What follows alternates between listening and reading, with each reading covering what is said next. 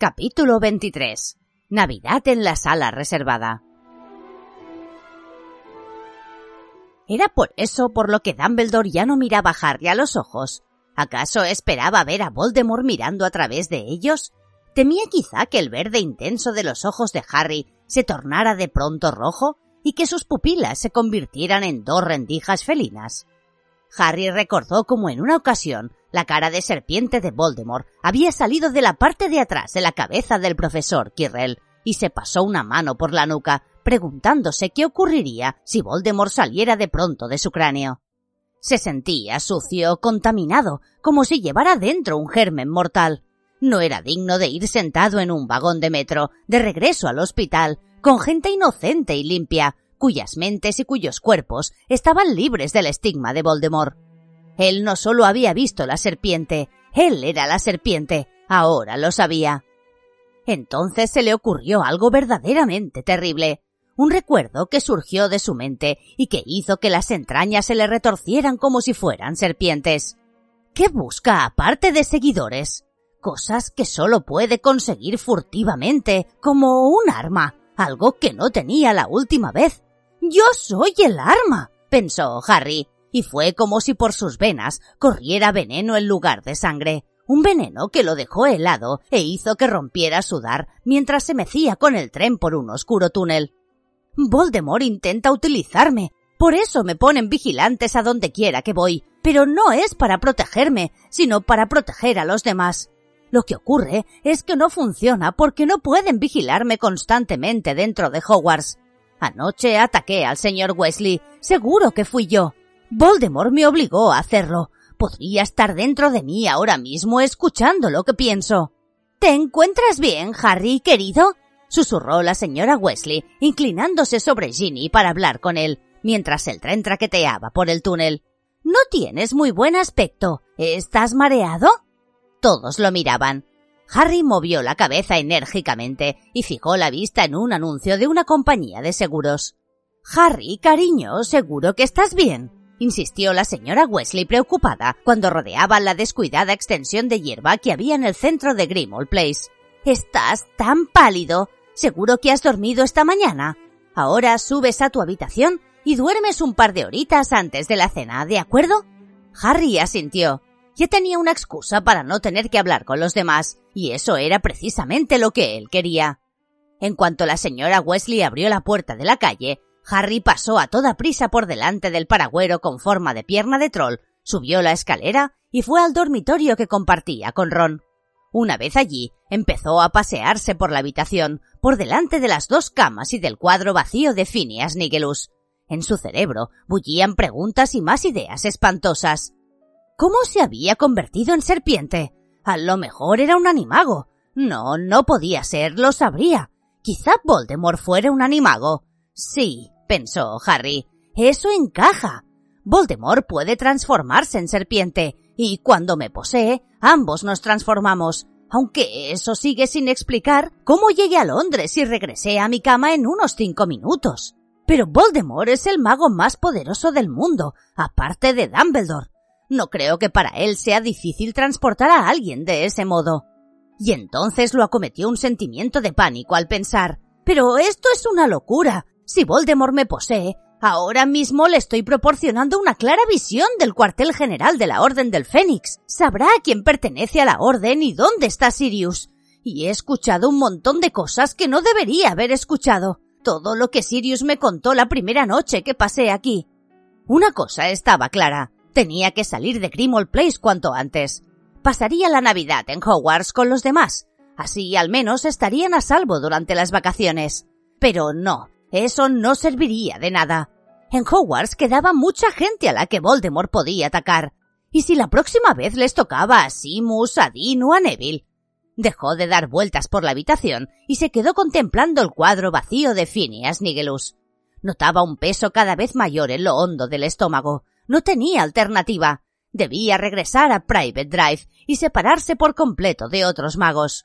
Bueno, si debía hacerlo, pensó, no había por qué retrasar el momento. Hizo un esfuerzo descomunal para no pensar en cómo iban a reaccionar los Dursley cuando lo vieran en la puerta seis meses antes de lo que esperaban. Fue hacia su baúl, cerró la tapa y echó la llave. Luego miró alrededor automáticamente buscando a Hedwig, pero entonces recordó que la lechuza se había quedado en Hogwarts. Mejor, así no tendría que cargar con su jaula. Cogió el baúl por un extremo y tiró de él hacia la puerta, cuando una voz sarcástica dijo ¿Qué haces? ¿Huyes? Harry se dio la vuelta. Phineas Nigelus había aparecido en el lienzo de su retrato y estaba apoyado en el marco observándolo con una expresión divertida en la cara. No, no huyo, respondió Harry con aspereza y tiró un poco más de su baúl hacia la puerta. Tenía entendido que para entrar en la casa de Gryffindor debías de ser valiente, continuó Phineas mientras se acariciaba la puntiaguda barba. Me da la impresión de que habrías estado mejor en mi casa. Nosotros, los de Slytherin, somos valientes, sí, pero no estúpidos. Si nos dan a elegir, por ejemplo, siempre preferimos salvar el pellejo. No es mi pellejo lo que intento salvar, repuso Harry lacónico, y arrastró el baúl por encima de un trozo de alfombra muy retorcido y apolillado que había justo enfrente de la puerta. Ah, ya entiendo, comentó Phineas Nigelus, que seguía acariciándose la barba. Esto no es una huida cobarde, sino un acto noble. Harry no le hizo caso. Tenía la mano sobre el picaporte cuando el mago añadió perezosamente Por cierto, tengo un mensaje para ti de parte de Albus Dumbledore. Harry se dio la vuelta. ¿Qué, mensaje? Quédate donde estás. No me he movido, exclamó Harry sin levantar la mano del picaporte. Dime cuál es el mensaje. Acabo de dártelo, imbécil, le soltó Phineas Nigelus sin alterarse. Dumbledore me ha ordenado que te diga, quédate donde estás. ¿Por qué? preguntó Harry con impaciencia y soltó el baúl. ¿Por qué quiere que me quede aquí? ¿Qué más ha dicho? Nada más, respondió el mago, y arqueó una delgada y negra ceja, como si creyera que Harry era un impertinente. El genio del muchacho afloró a la superficie como la cabeza de una serpiente asoma por encima de la hierba crecida. Estaba agotado, estaba sumamente desconcertado. Había experimentado terror, alivio y luego otra vez terror en las últimas doce horas, y Dumbledore seguía sin hablar con él. Y ya está, ¿no? Dijo en voz alta. Quédate donde estás. Eso fue lo único que me dijeron después de que me atacaran los dementores. Quédate quieto mientras los adultos se encargan de solucionarlo, Harry. Pero no vamos a molestarnos a explicarte nada, porque tu diminuto cerebro no podría asimilarlo. Mira, añadió Phineas Nigelus hablando en voz aún más alta que Harry. Por eso precisamente odiaba ser profesor. Los jóvenes están convencidos de que tienen razón sobre todas las cosas. ¿No se te ha ocurrido pensar, miserable engreído, que podía haber un excelente motivo por el que el director de Hogwarts no te confía los detalles de sus planes? ¿Nunca te has parado a pensar, mientras te sentías tan injustamente tratado, que obedecer las órdenes de Dumbledore todavía no te ha causado ningún daño?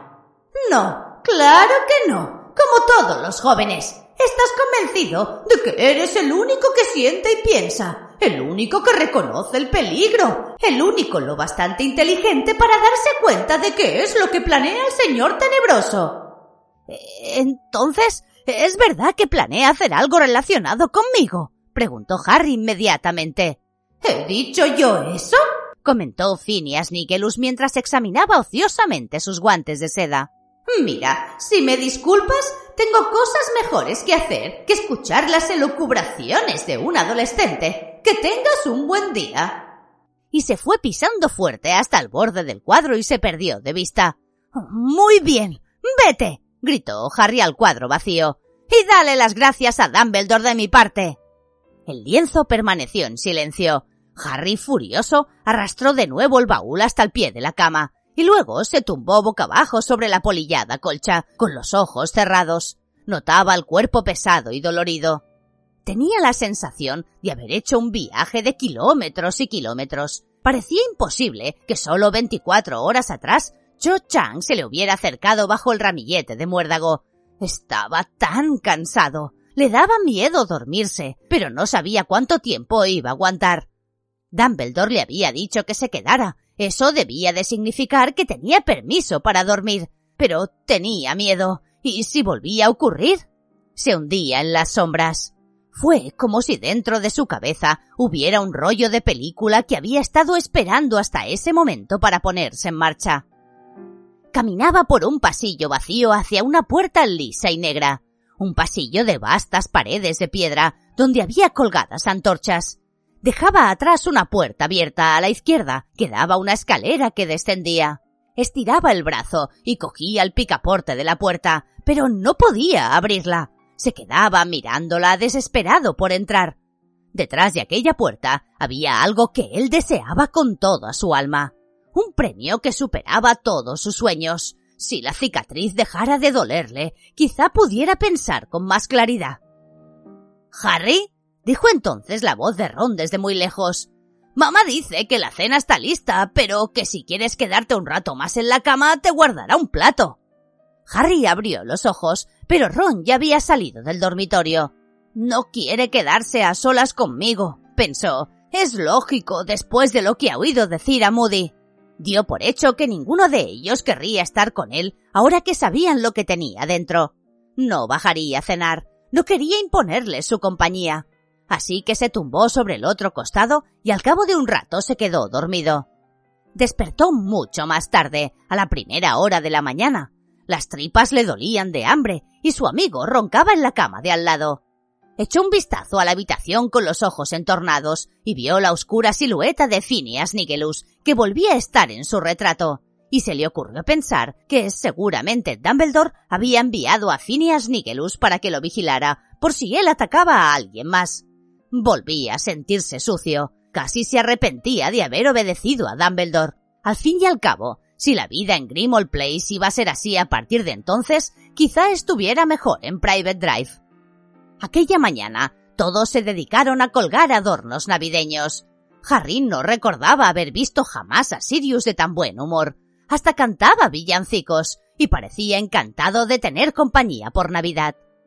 Harry escuchaba la voz de su padrino, que llegaba hasta él desde el piso de abajo a través del suelo del helado salón donde estaba sentado solo, mientras contemplaba por la ventana el cielo cada vez más blanco que amenazaba nieve. Sentía un sádico placer al dar a los otros la oportunidad de seguir hablando de él, como sin duda debían estar haciendo. Cuando oyó que la señora Wesley lo llamaba tímidamente por la escalera a la hora de comer, Harry subió unos pisos más y no le hizo caso.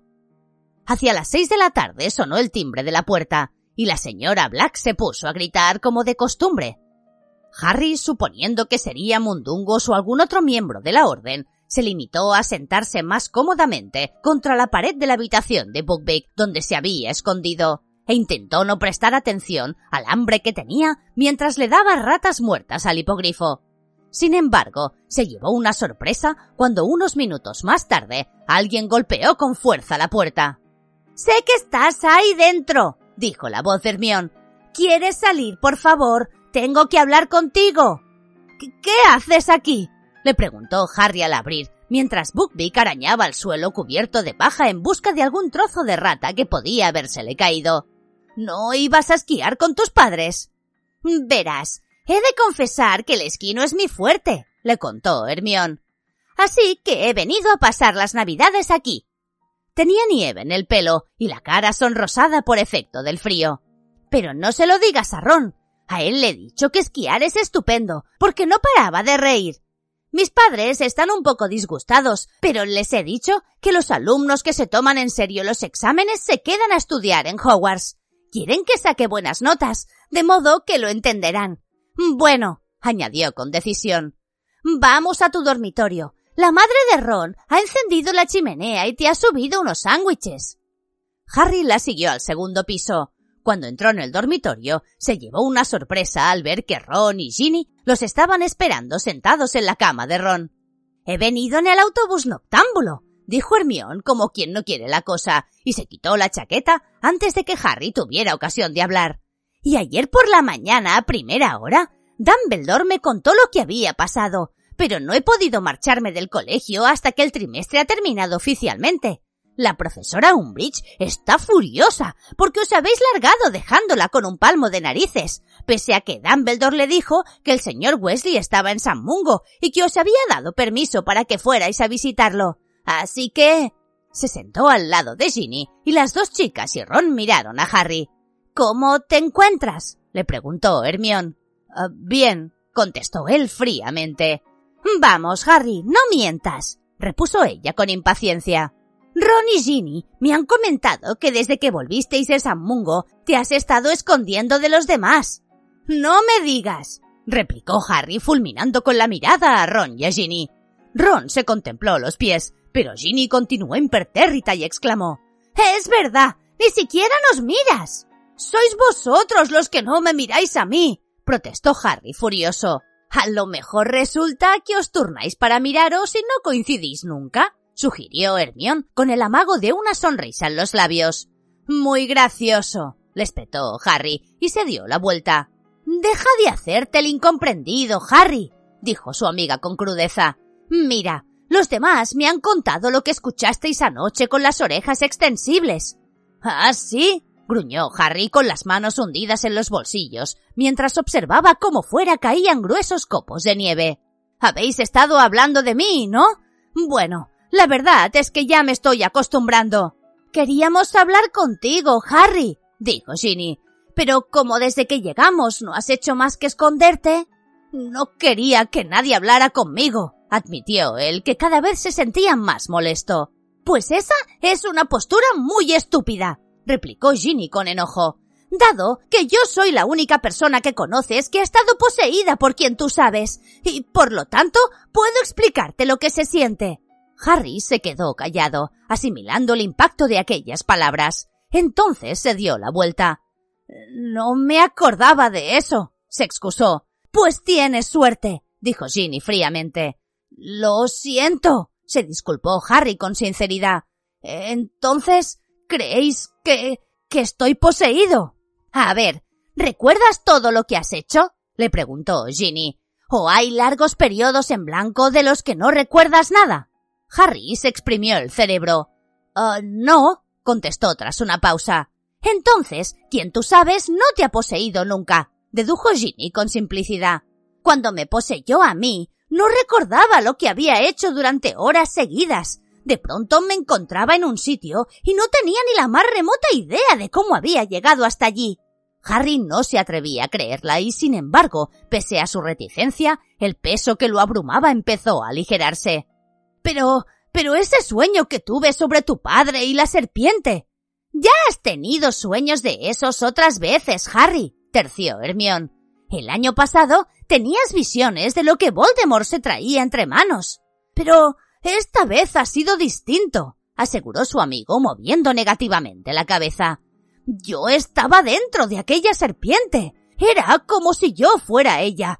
¿Y si Voldemort se las ingenió para transportarme a Londres? Algún día leerás historia de Hogwarts, dijo Hermión con un tono de profundo fastidio.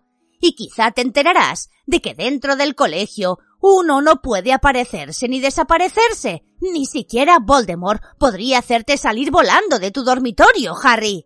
No te levantaste de la cama, Harry, intervino Ron. Yo te vi retorciéndote en sueños, por lo menos durante un minuto antes de que consiguiéramos despertarte.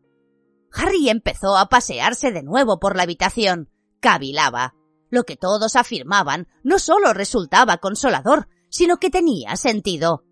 Cogió sin darse cuenta un sándwich del plato que había encima de la cama, y hambriento se lo metió entero en la boca. Resulta que no soy el arma, pensó Harry, quien de pronto sintió una gran alegría y un gran alivio, y le entraron ganas de ponerse también a cantar cuando oyeron a Sirius, que pasaba en ese momento por delante de su puerta hacia la habitación de Buckbeak, cantando Hacia Belén va un hipogrifo a pleno pulmón. ¿Cómo podía habérsele ocurrido la idea de regresar a Private Drive por Navidad? La alegría que sentía Sirius por volver a tener la casa llena y sobre todo por volver a tener a Harry a su lado era contagiosa había dejado de ser el huraño anfitrión del verano, y en esos momentos parecía decidido a que se divirtieran tanto como se habían divertido en Hogwarts, o quizá más. y por eso trabajó infatigablemente en el periodo previo al día de Navidad.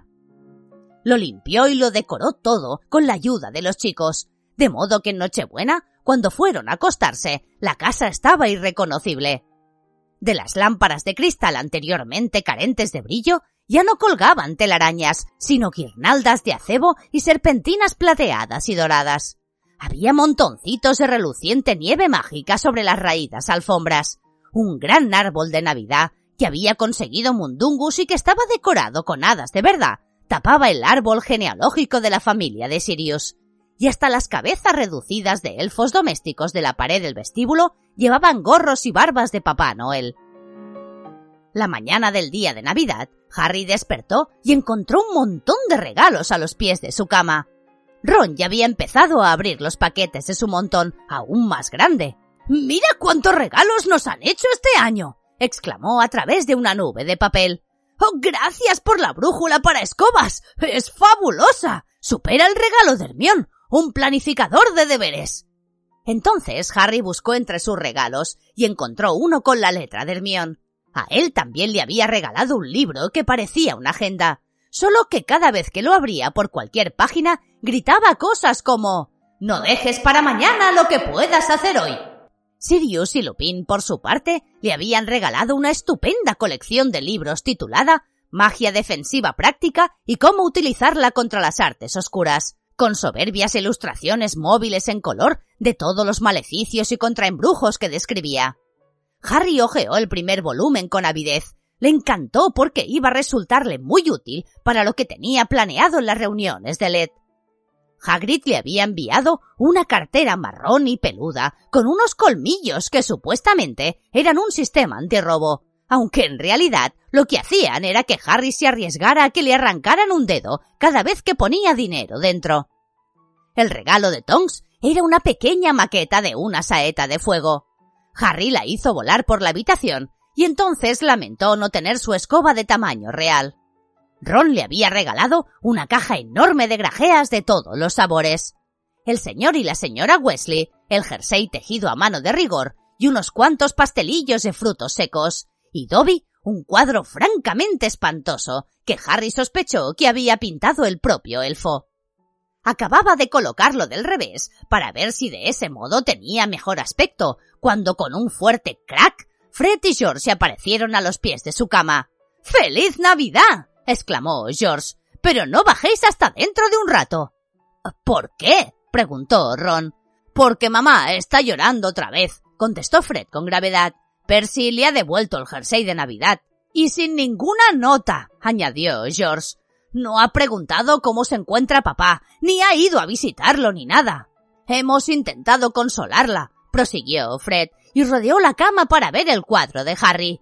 Le hemos dicho que Percy no es más que un montón de excrementos de rata podridos. Pero no ha funcionado, continuó George, que cogió una rana de chocolate. Entonces Lupin ha tomado el relevo. Creo que será mejor que dejemos que él intente animarla antes de bajar a desayunar. Oye, ¿qué se supone que representa? preguntó Fred, escudriñando el cuadro de Dobby. Parece un gibón con dos ojos negros. ¡Es Harry! Exclamó George y señaló el dorso del cuadro. ¡Lo pone aquí! Es un buen retrato, opinó Fred sonriendo.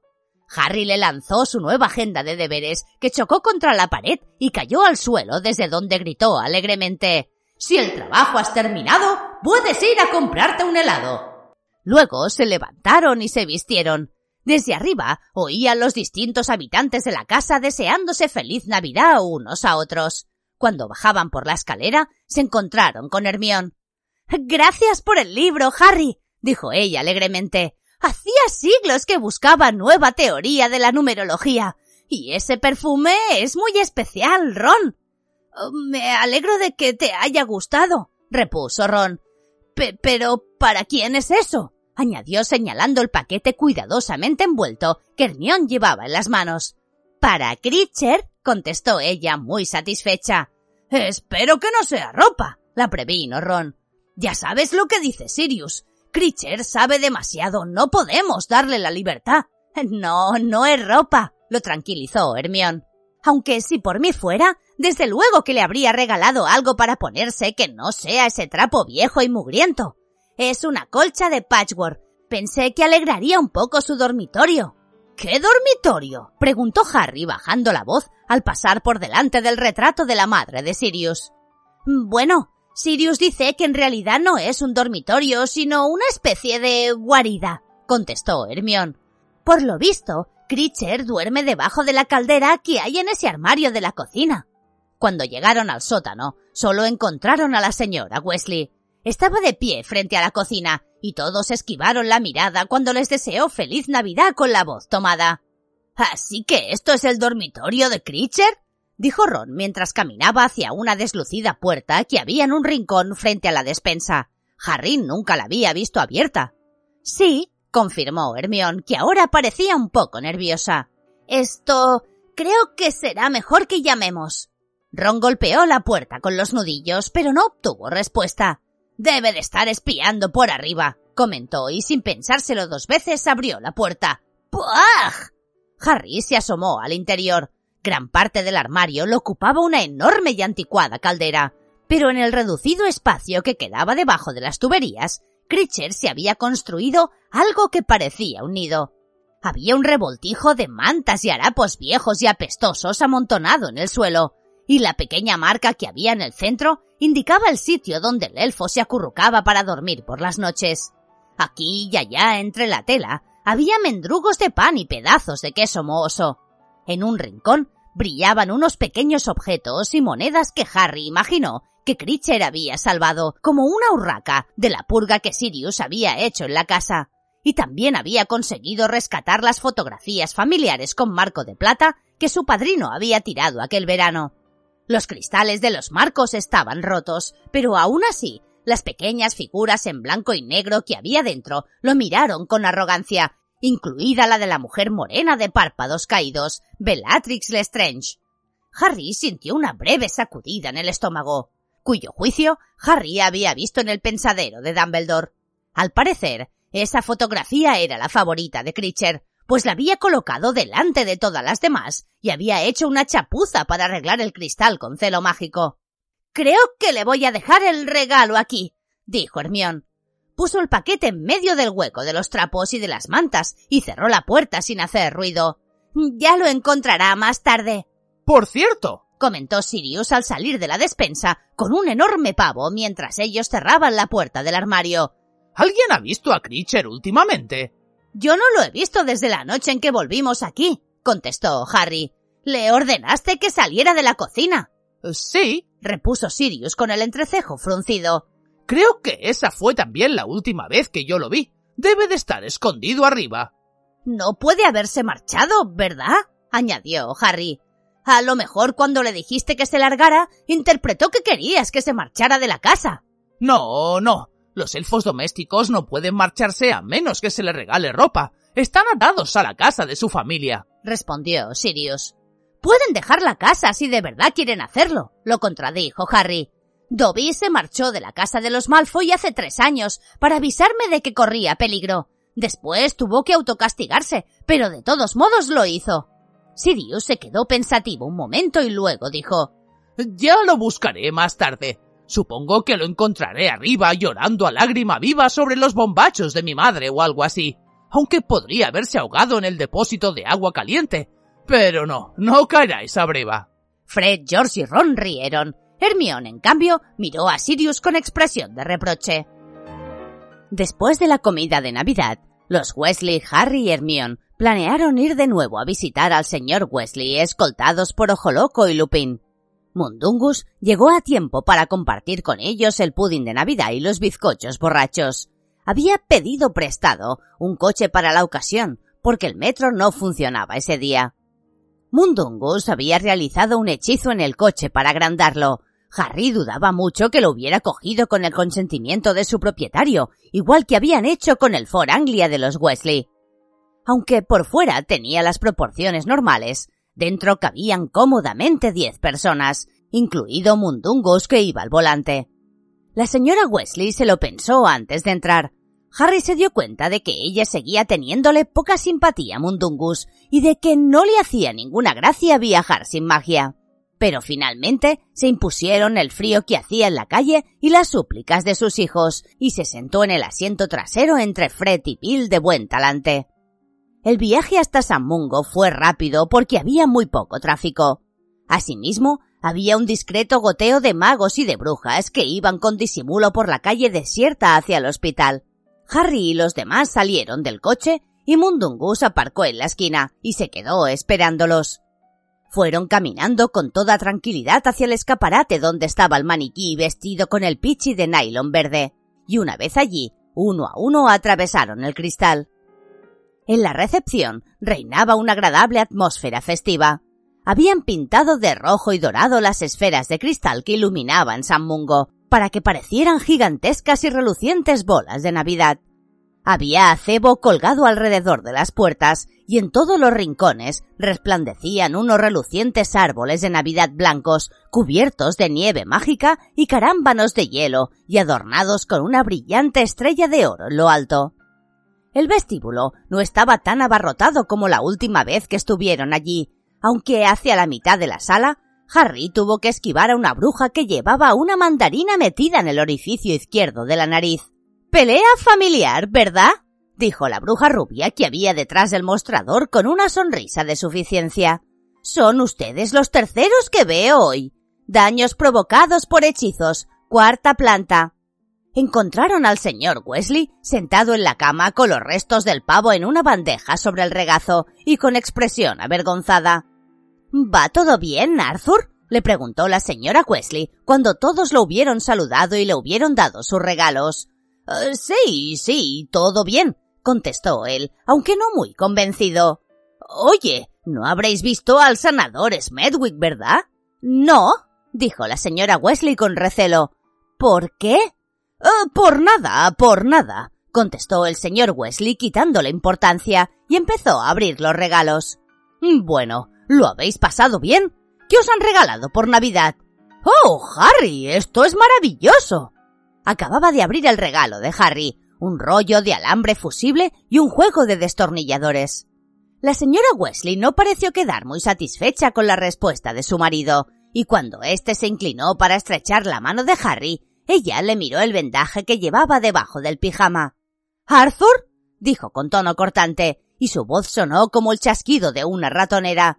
Te han cambiado los vendajes. ¿Por qué lo han hecho un día antes, Arthur? Me dijeron que no te los cambiarían hasta mañana. Eh, ¿Qué? dijo el señor Wesley asustado y se tapó con las sábanas hasta la barbilla. No, no, no es nada. Es que. El señor Wesley se desinfló bajo la penetrante mirada de su esposa. Eh, mira, Molly, no te enfades, pero Augustus Pye tuvo una idea. Es el sanador en práctica, ¿sabes? un joven encantador y muy interesado en la... medicina complementaria, ya sabes, esos remedios muggles. Bueno, se llaman puntos. Molly da muy buenos resultados en... en los muggles. La señora Wesley emitió un ruido amenazador, entre un chillido y un gruñido. Lupin se alejó de la cama del señor Wesley y se acercó a la del hombre lobo que no tenía visitas y contemplaba con nostalgia el corro que se había formado alrededor de su vecino. Bill murmuró que iba a ver si podía tomarse una taza de té, y Fred y George, sonriendo, se ofrecieron rápidamente para acompañar a su hermano. ¿Me estás diciendo que has estado tonteando con remedios muggles? Masculló la señora Wesley, subiendo la voz con cada palabra que pronunciaba sin darse cuenta, al parecer, de que las personas que la acompañaban se escabullían para ponerse a cubierto. Eh, tonteando no, Molly, querida, respondió el señor Wesley con tono suplicante. No es más que... bueno, algo que a Pai y a mí nos pareció oportuno probar. Solo que... desgraciadamente... bueno, con este tipo de heridas no parece funcionar tan bien como esperábamos. ¿Y eso qué quiere decir con exactitud? Bueno, pues no sé si sabes qué son los puntos. Suena como si hubieras intentado coserte la piel, repuso la señora Wesley y soltó una risotada amarga.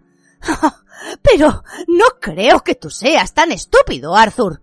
Yo también me tomaría una taza de té, dijo Harry y se puso en pie. Hermión, Ron y Ginny casi echaron a correr hacia la puerta con él. Cuando ésta se cerró tras ellos, oyeron gritar a la señora Wesley. ¿Qué quiere decir que más o menos es eso? Típico de papá, comentó Ginny moviendo la cabeza cuando enfilaron el pasillo. Puntos. ya me dirás. Pues funciona muy bien con las heridas no mágicas, dijo Hermione imparcial. Supongo que el veneno de la serpiente los disuelve o algo así.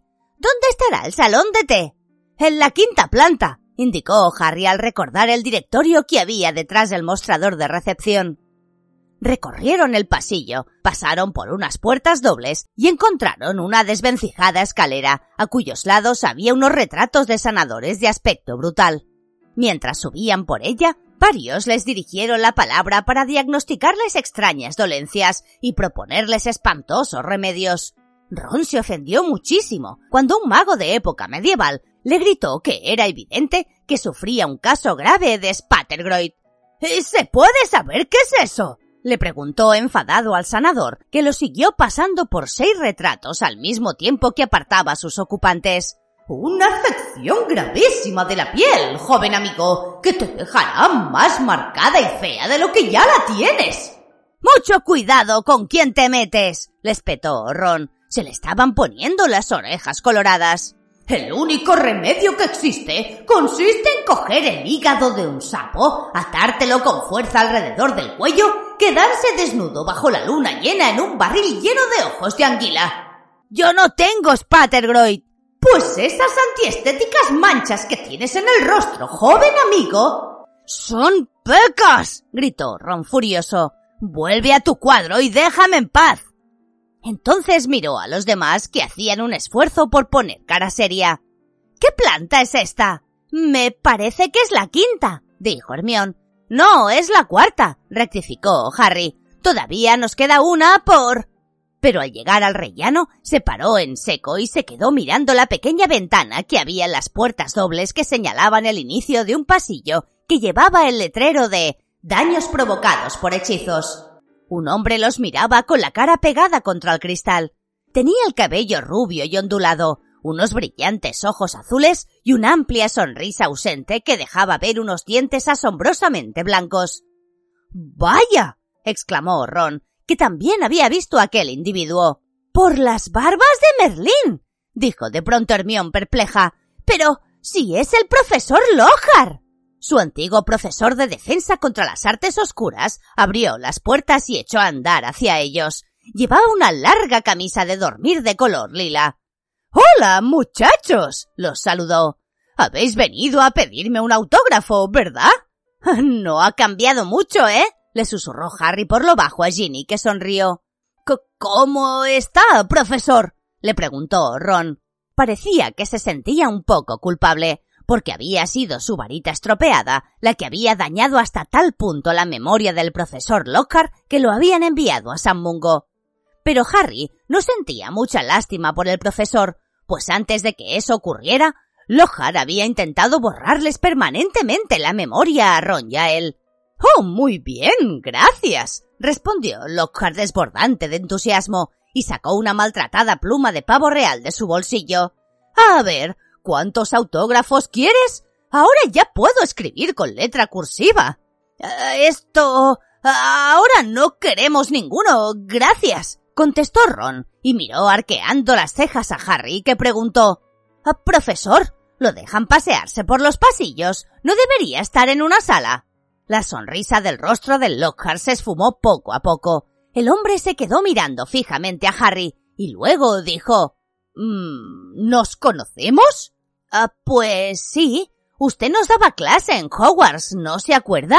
¿Clases? repitió Lockhart un tanto agitado. ¿Yo? ¿En serio? Entonces la sonrisa volvió a aparecer en sus labios, tan de repente que los chicos casi se asustaron. Seguro que os enseñé todo cuanto sabéis, ¿verdad? Bien, ¿y qué hay de esos autógrafos? ¿Os parece bien que os firme una docena? Así podréis regalar unos cuantos a vuestros amiguitos y nadie se quedará sin uno. Pero entonces una cabeza asomó por la puerta que había al fondo del pasillo y una voz dijo Gilderoy, niño travieso, ya te has escapado otra vez. Una sanadora de aspecto maternal que llevaba una corona de espumillón en el pelo, echó a andar por el pasillo sonriendo cariñosamente a Harry y a los demás. Oh, Gilderoy, pero si tienes visitas. ¡Qué maravilla! Y el día de Navidad. ¿Sabéis qué? Nunca recibe visitas el pobrecillo, y no me lo explico porque es un encanto, ¿verdad, corazón? Les estoy firmando autógrafos, explicó Gilderoy a la sanadora con una amplia sonrisa. Quieren un montón de autógrafos. Dicen que no se irán sin ellos. Espero tener suficientes fotografías. ¿Habéis visto? dijo la sanadora, y cogió a Lockhart por el brazo y le sonrió afectuosamente como si fuera un niño precoz de dos años. Antes era muy famoso. Creemos que su afición por firmar autógrafos es una señal de que empieza a recuperar la memoria. ¿Queréis venir por aquí? Está en una sala reservada, ¿sabéis? Ha debido de escaparse mientras yo repartía los regalos de Navidad, porque normalmente la puerta está cerrada.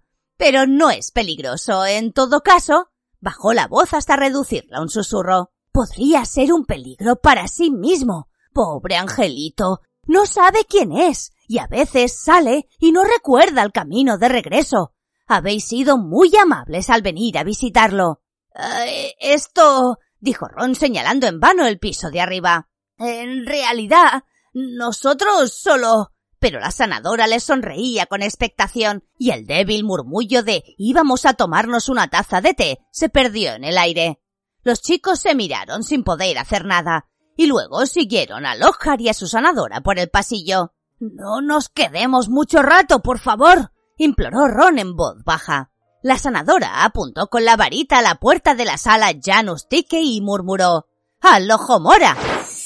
La puerta se abrió y la sanadora entró en la sala, precediendo a los demás y llevando sujeto con firmeza a Gilderoy por el brazo, hasta que lo hubo sentado en una butaca junto a su cama.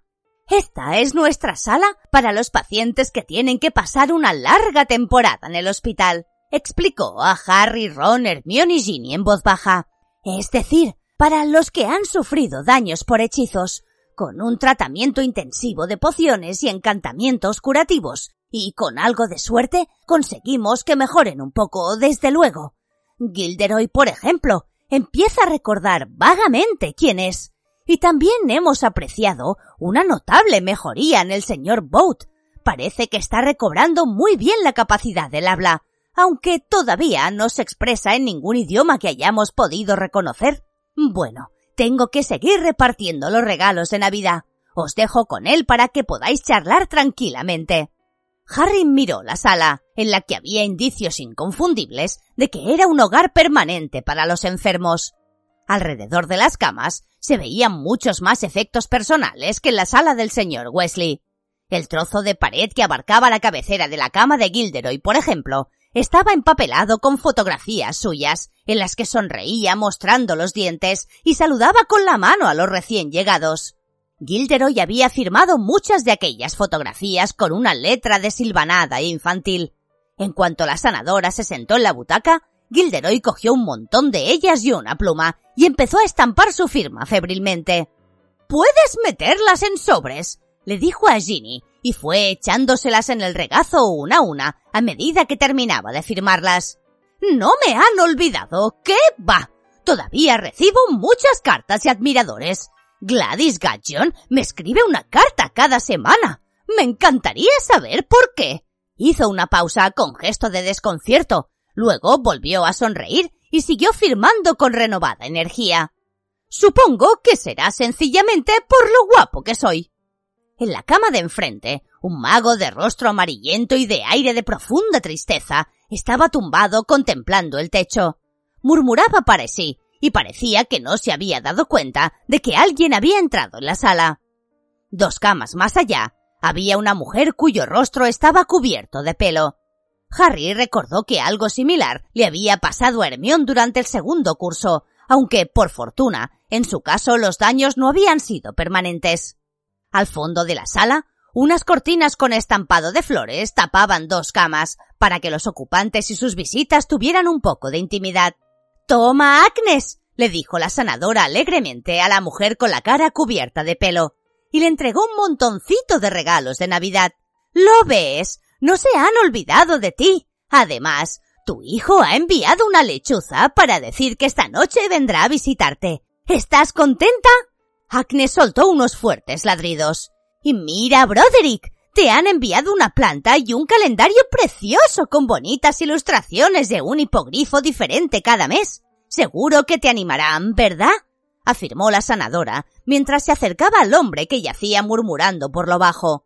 Puso una planta feísima con largos y oscilantes tentáculos en su mesilla de noche y colgó el calendario en la pared con un movimiento de su varita mágica. Y ¡Oh, señora Longbottom! ¿Ya se marcha? Harry giró la cabeza con rapidez. Habían descorrido las cortinas que ocultaban las dos camas del fondo de la sala, y dos visitantes iban por el pasillo. Una anciana bruja de aspecto imponente, que llevaba un largo vestido verde, una polillada piel de zorro y un sombrero puntiagudo decorado con un buitre disecado, y detrás de ella, con aire profundamente deprimido, iba Neville. De pronto, Harry comprendió quiénes debían de ser los pacientes de las camas del fondo. Miró alrededor con urgencia, en busca de algo con lo que distraer a los demás, para que Neville pudiera salir de la sala sin ser visto y sin que le hicieran preguntas. Pero Ron también había levantado la cabeza al oír el apellido Longbottom, y antes de que Harry pudiera impedírselo, gritó ¡Neville! Este dio un brinco y se encogió, como si una bala hubiera pasado rozándole la cabeza. ¡Somos nosotros, Neville! exclamó Ron muy contento poniéndose en pie. ¿Has visto? Lockhart está aquí. ¿A quién has venido a visitar tú? ¿Son amigos tuyos, Neville, tesoro? preguntó gentilmente la abuela de Neville y se acercó a ellos. Parecía que Neville deseaba estar en cualquier otro sitio. Un intenso rubor se estaba extendiendo por sus rollizas mejillas y no se atrevía a mirar a los ojos a ninguno de sus compañeros. ¡Oh, sí! exclamó su abuela mirando fijamente a Harry y le tendió una pergaminada mano con aspecto de garra para que él se la estrechara. Oh sí, claro, ya sé quién eres. Neville siempre habla muy bien de ti. Gracias, repuso Harry, y le estrechó la mano. Neville no lo miró, se quedó observándose los pies mientras el rubor de su cara se iba haciendo más y más intenso. Y es evidente que vosotros dos sois Wesley, continuó la señora Longbottom y ofreció majestuosamente su mano primero a Ron y luego a Ginny. Oh sí, conozco a vuestros padres, no mucho, desde luego, pero son buena gente, muy buena gente. Y si no me equivoco, tú debes de ser Hermione Granger. A Hermione le sorprendió mucho que la señora Longbottom supiera su nombre, pero de todos modos también le dio la mano. Oh sí, Neville me lo ha contado todo sobre ti. Sé que lo has ayudado a salir de unos cuantos apuros, ¿verdad? Mi nieto es buen chico, afirmó mirando a Neville con severidad, como si lo evaluara, y lo señaló con su huesuda nariz. Pero me temo que no tiene el talento de su padre. Y esta vez señaló con la cabeza las dos camas del fondo de la sala, lo que provocó que el buitre disecado oscilara peligrosamente. ¿Cómo?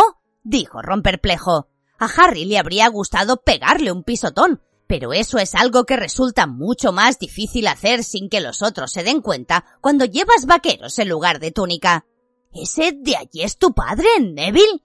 ¿Qué significa esto? preguntó la señora Longbottom con brusquedad. ¿No has hablado de tus padres a tus amigos, Neville? Este inspiró hondo, miró el techo y negó con la cabeza. Harry jamás había sentido tanta lástima por alguien, pero no se le ocurría ninguna forma de ayudar a Neville para salir de aquel apuro. No tienes nada de qué avergonzarte, exclamó la señora Longbottom con enojo. Deberías estar orgulloso, Neville, muy orgulloso. Tus padres no entregaron su salud y su cordura para que su único hijo se avergüence de ellos, ¿sabes? No me avergüenzo, dijo Neville con un hilo de voz. Seguía sin mirar a Harry y a los demás. Ron se había puesto de puntillas para mirar a los pacientes de las dos camas. Pues tienes una forma muy peculiar de demostrarlo, le reprendió la señora Longbottom. A mi hijo y a su esposa, prosiguió, volviéndose con gesto altivo hacia Harry, Ron, Hermione y Ginny. Los torturaron hasta la demencia, los seguidores de quien vosotros sabéis.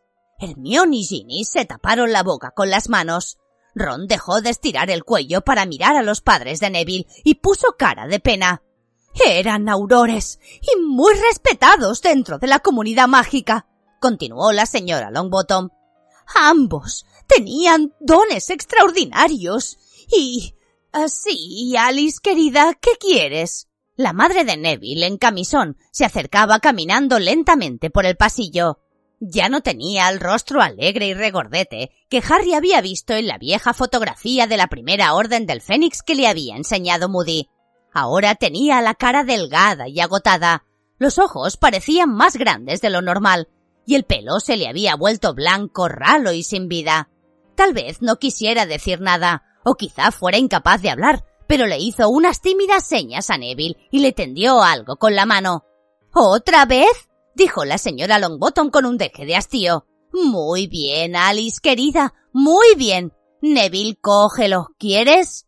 Pero Neville ya había estirado el brazo y su madre le puso en la mano un envoltorio de Drubels, el mejor chicle para hacer globos. Muy bonito, querida, añadió la abuela de Neville con una voz falsamente alegre y dio unas palmadas en el hombro de su nuera. Sin embargo, Neville dijo en voz baja Gracias, mamá. Su madre se alejó tambaleándose por el pasillo y tarareando algo. Neville miró a los demás con expresión desafiante, como si lo retara a reírse, pero Harry no creía haber visto en su vida nada menos divertido que esa situación. Bueno, será mejor que volvamos, dijo la señora Longbottom con un suspiro y se puso unos largos guantes verdes. Ha sido un placer conoceros. Neville, tira ese envoltorio a la papelera. Tu madre ya debe de haberte dado suficientes para empapelar tu dormitorio. Pero cuando se marchaban, Harry vio que Neville se metía el envoltorio del chicle en el bolsillo. La puerta se cerró detrás de ellos. Oh, no lo sabía, comentó Hermión, que parecía a punto de llorar. Yo tampoco, dijo Ron con voz ronca. Ni yo, susurró Ginny. Todos miraron a Harry. Yo sí, admitió él con tristeza.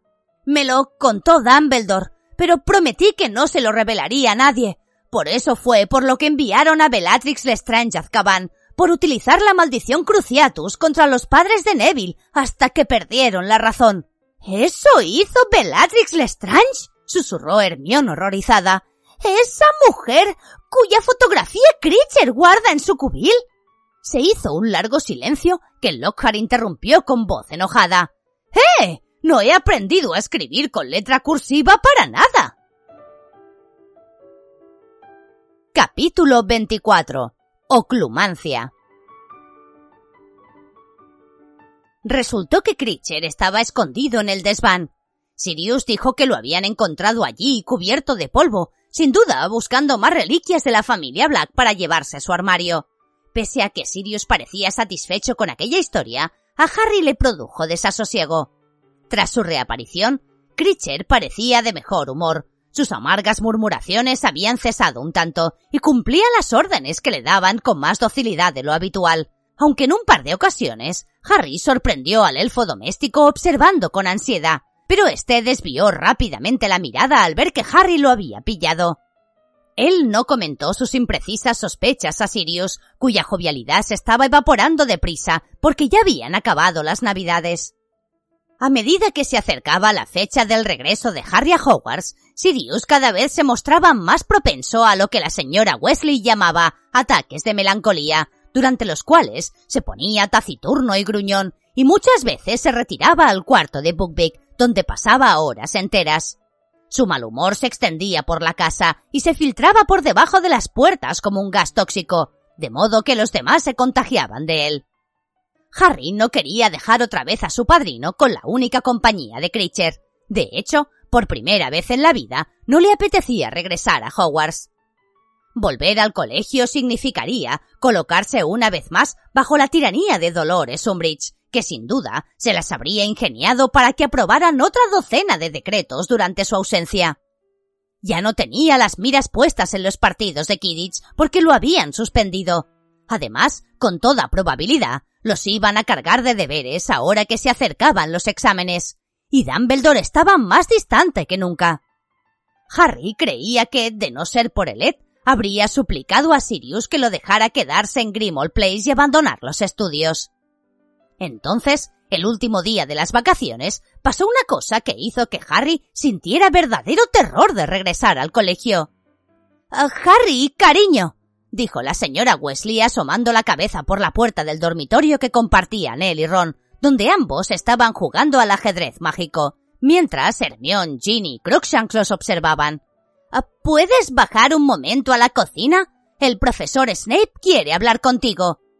Harry tardó un momento en asimilar lo que la señora Wesley acababa de decir.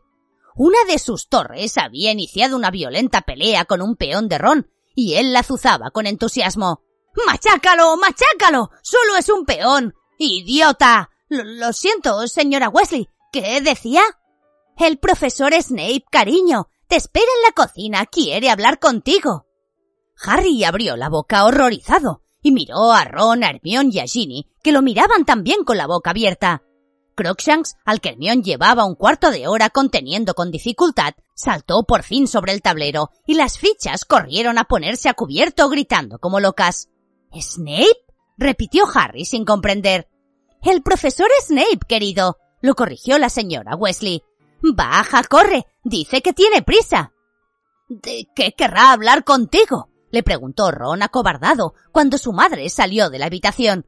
No has hecho nada, ¿verdad? Claro que no. exclamó Harry indignado, y se exprimió el cerebro pensando qué podía haber hecho para que Snape fuera a buscarlo a Grimmauld Place. ¿Habría sacado una T en sus últimos deberes? Un par de minutos más tarde, Harry abrió la puerta de la cocina y encontró a Sirius y a Snape sentados en la larga mesa, cada uno con la vista fija en una dirección diferente. El silencio que reinaba en la habitación delataba la antipatía que sentían el uno por el otro. Sirius tenía una carta abierta delante sobre la mesa. Harry carraspeó para anunciar su presencia. Snape giró la cabeza con el rostro enmarcado por dos cortinas de grasiento y negro cabello. Siéntate, Potter. Ah, mira, dijo Sirius en voz alta mientras se mecía sobre las patas traseras de la silla y hablaba mirando al techo. Preferiría que aquí no dieras órdenes, Snape. Esta es mi casa, ¿sabes? Un desagradable rubor tiñó el pálido rostro de Snape. Harry se sentó en una silla al lado de Sirius frente a Snape. En realidad, teníamos que vernos a solas, Potter, explicó Snape, y torció los labios para formar su característica sonrisa despectiva. Pero Black, soy su padrino, aclaró Sirius subiendo aún más el tono de voz. He venido por orden de Dumbledore prosiguió Snape, cuya voz, en cambio, cada vez se volvía más débil y mordaz. Pero quédate, Black, quédate. Ya sé que te gusta sentirte implicado. ¿Qué quieres decir con eso? Preguntó Sirius dejando que la silla volviera a caer sobre las cuatro patas con un fuerte golpe. Sencillamente, que estoy seguro de que debes de sentirte frustrado por no poder hacer nada útil para la orden, contestó Snape, poniendo un delicado énfasis en la palabra útil. Ahora le tocaba a Sirius ruborizarse. Los labios de Snape se torcieron de nuevo, esta vez triunfantes, cuando giró la cabeza y miró a Harry. El director me envía a Potter para decirte que quiere que este trimestre estudies oclumancia. ¿Que, que estudie qué? dijo Harry desconcertado. La sarcástica sonrisa de Snape se pronunció aún más. Oclumancia, Potter la defensa mágica de la mente contra penetraciones externas. Es una rama oscura de la magia, pero muy provechosa. El corazón de Harry empezó a latir muy deprisa. ¿Defensa contra penetraciones externas? Pero si no estaba poseído, todos estaban de acuerdo en eso. ¿Por qué tengo que estudiar o, o cómo se llame eso? balbuceó. Porque el director lo considera oportuno respondió Snape llanamente. Recibirás clases particulares una vez por semana, pero no le contarás a nadie lo que estás haciendo. Y a la profesora Umbridge menos todavía, ¿he entendido? Eh, sí. ¿Quién me va a dar las clases? Snape arqueó una ceja y respondió. Yo. Harry tuvo la horrible sensación de que se le deshacían las tripas. Clases particulares con Snape.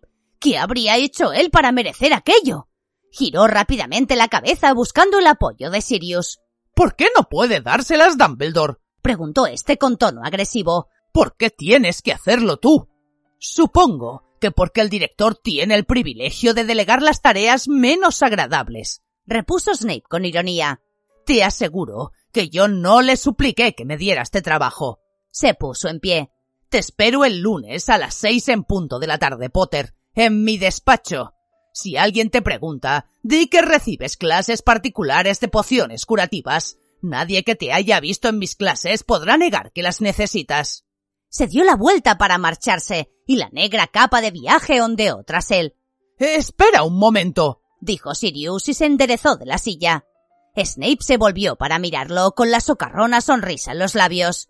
Tengo mucha prisa, Black. Yo no dispongo de tanto tiempo libre como tú. Entonces iré al grano, replicó Sirius levantándose. Era bastante más alto que Snape, y a Harry no se le escapó el detalle de que éste había cerrado la mano dentro del bolsillo de la capa, sosteniendo en ella su varita mágica. Si me entero de que estás utilizando las clases de oclumancia para que Harry lo pase mal, tendrás que vértelas conmigo. ¡Ah, ¡Qué enternecedor! se burló Snape pero seguro de que ya te has dado cuenta de que Potter se parece mucho a su padre. Sí, claro, afirmó Sirius con orgullo.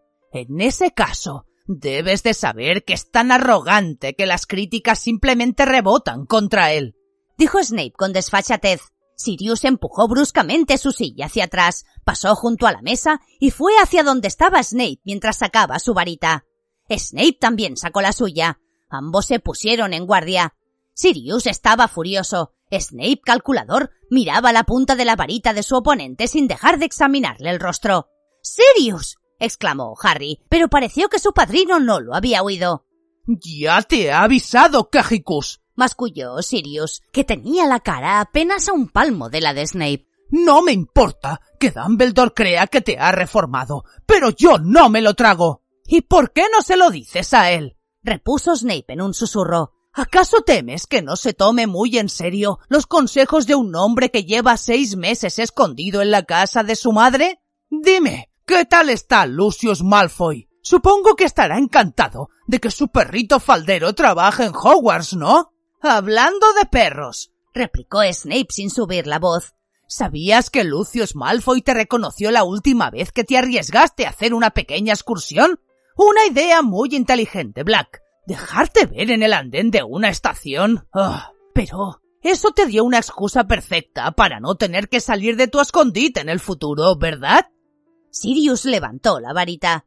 ¡No! gritó Harry, que saltó por encima de la mesa e intentó interponerse entre los dos. ¡No lo hagas, Sirius! ¿Me estás llamando cobarde? bramó Sirius e intentó apartar a Harry, pero el chico no se movió de donde estaba. Pues sí, has acertado contestó Snape. No te metas en esto, Harry. gruñó Sirius y lo empujó con la mano que tenía libre.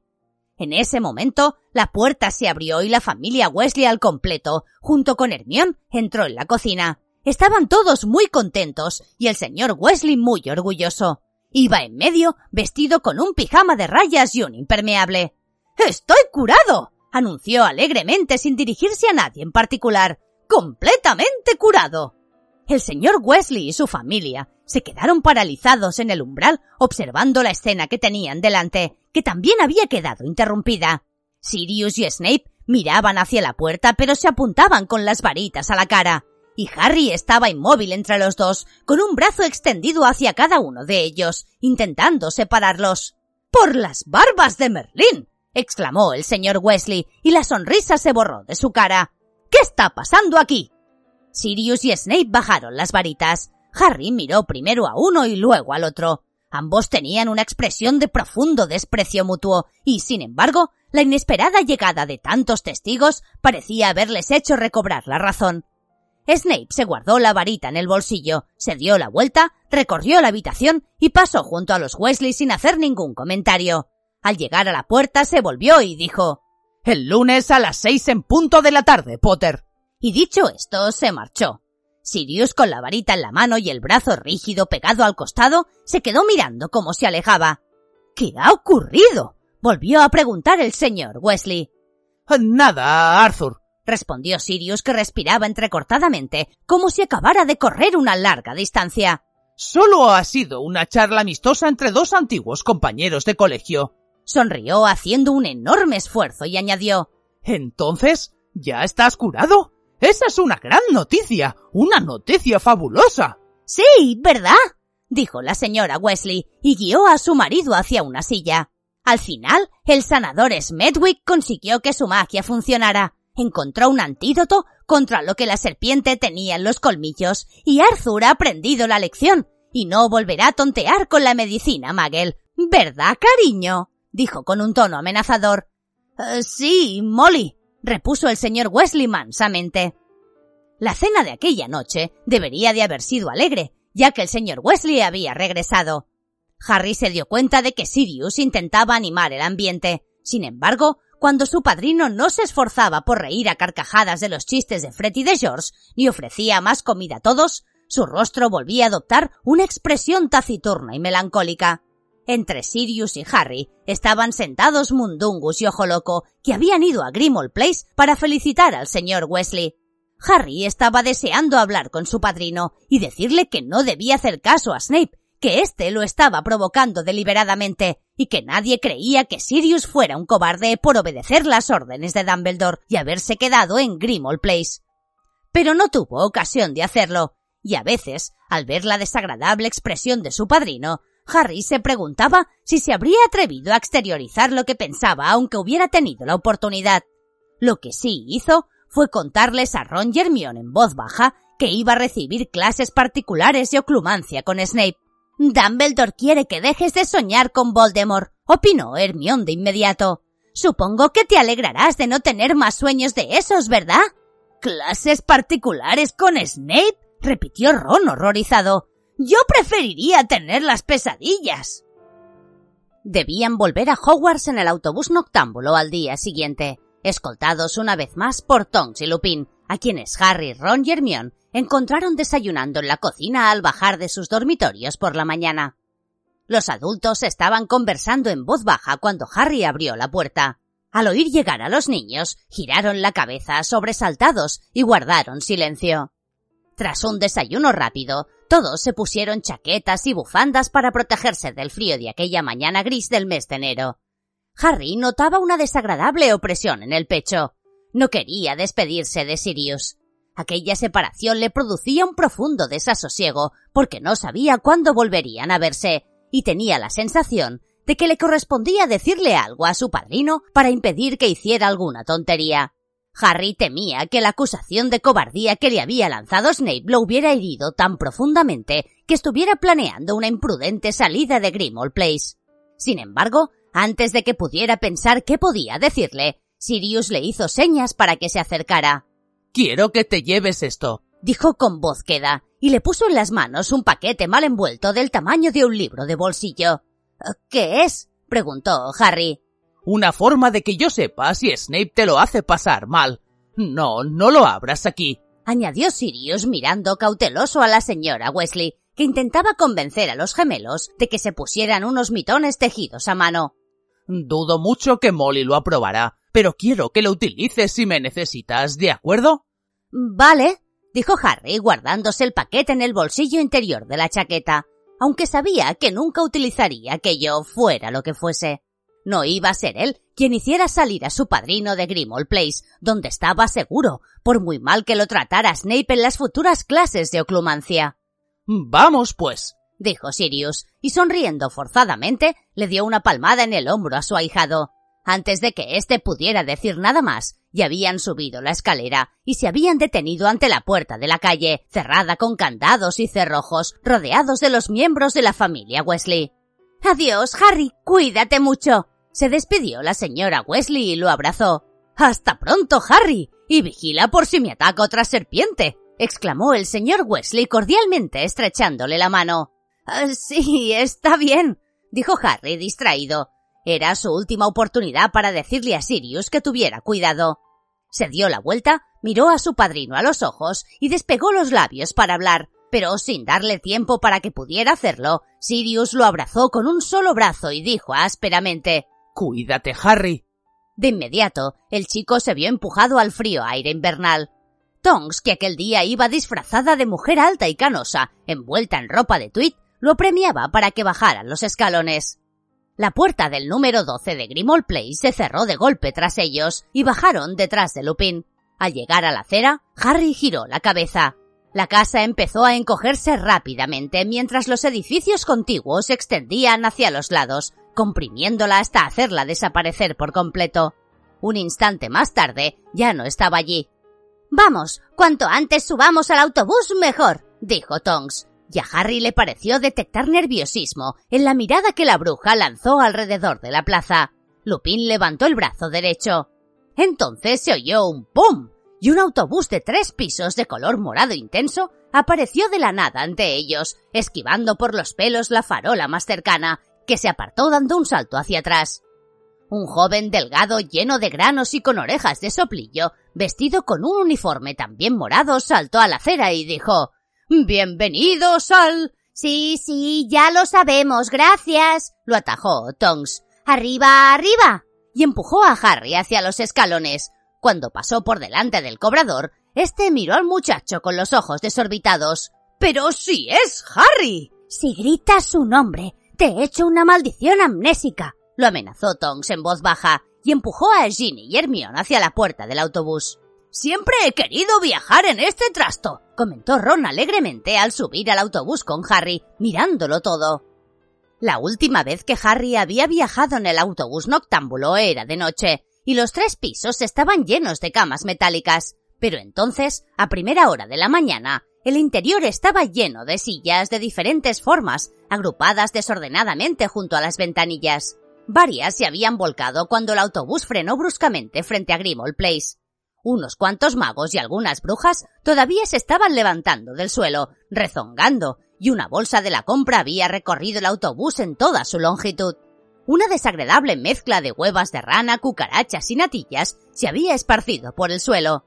Veo que tendremos que separarnos, dijo Tonks con energía mientras miraba a su alrededor en busca de sillas vacías. Fred, George y Ginny, sentaos en esas sillas del fondo. Remus irá con vosotros. Tonks, Harry, Ron y Hermione subieron al último piso, donde había dos sillas vacías en la parte delantera del autobús y dos en el fondo. Stan Shumpike, el cobrador, siguió entusiasmado a Harry y a Ron hasta el fondo del autobús. Cuando Harry recorrió el pasillo, los pasajeros giraron la cabeza, y cuando se sentó, vio que todas las caras volvían a mirar al frente. Mientras Harry y Ron entregaban a Stan once sickles cada uno, el autobús se puso en marcha y osciló peligrosamente. Dio una vuelta alrededor de Grimald Place con gran estruendo.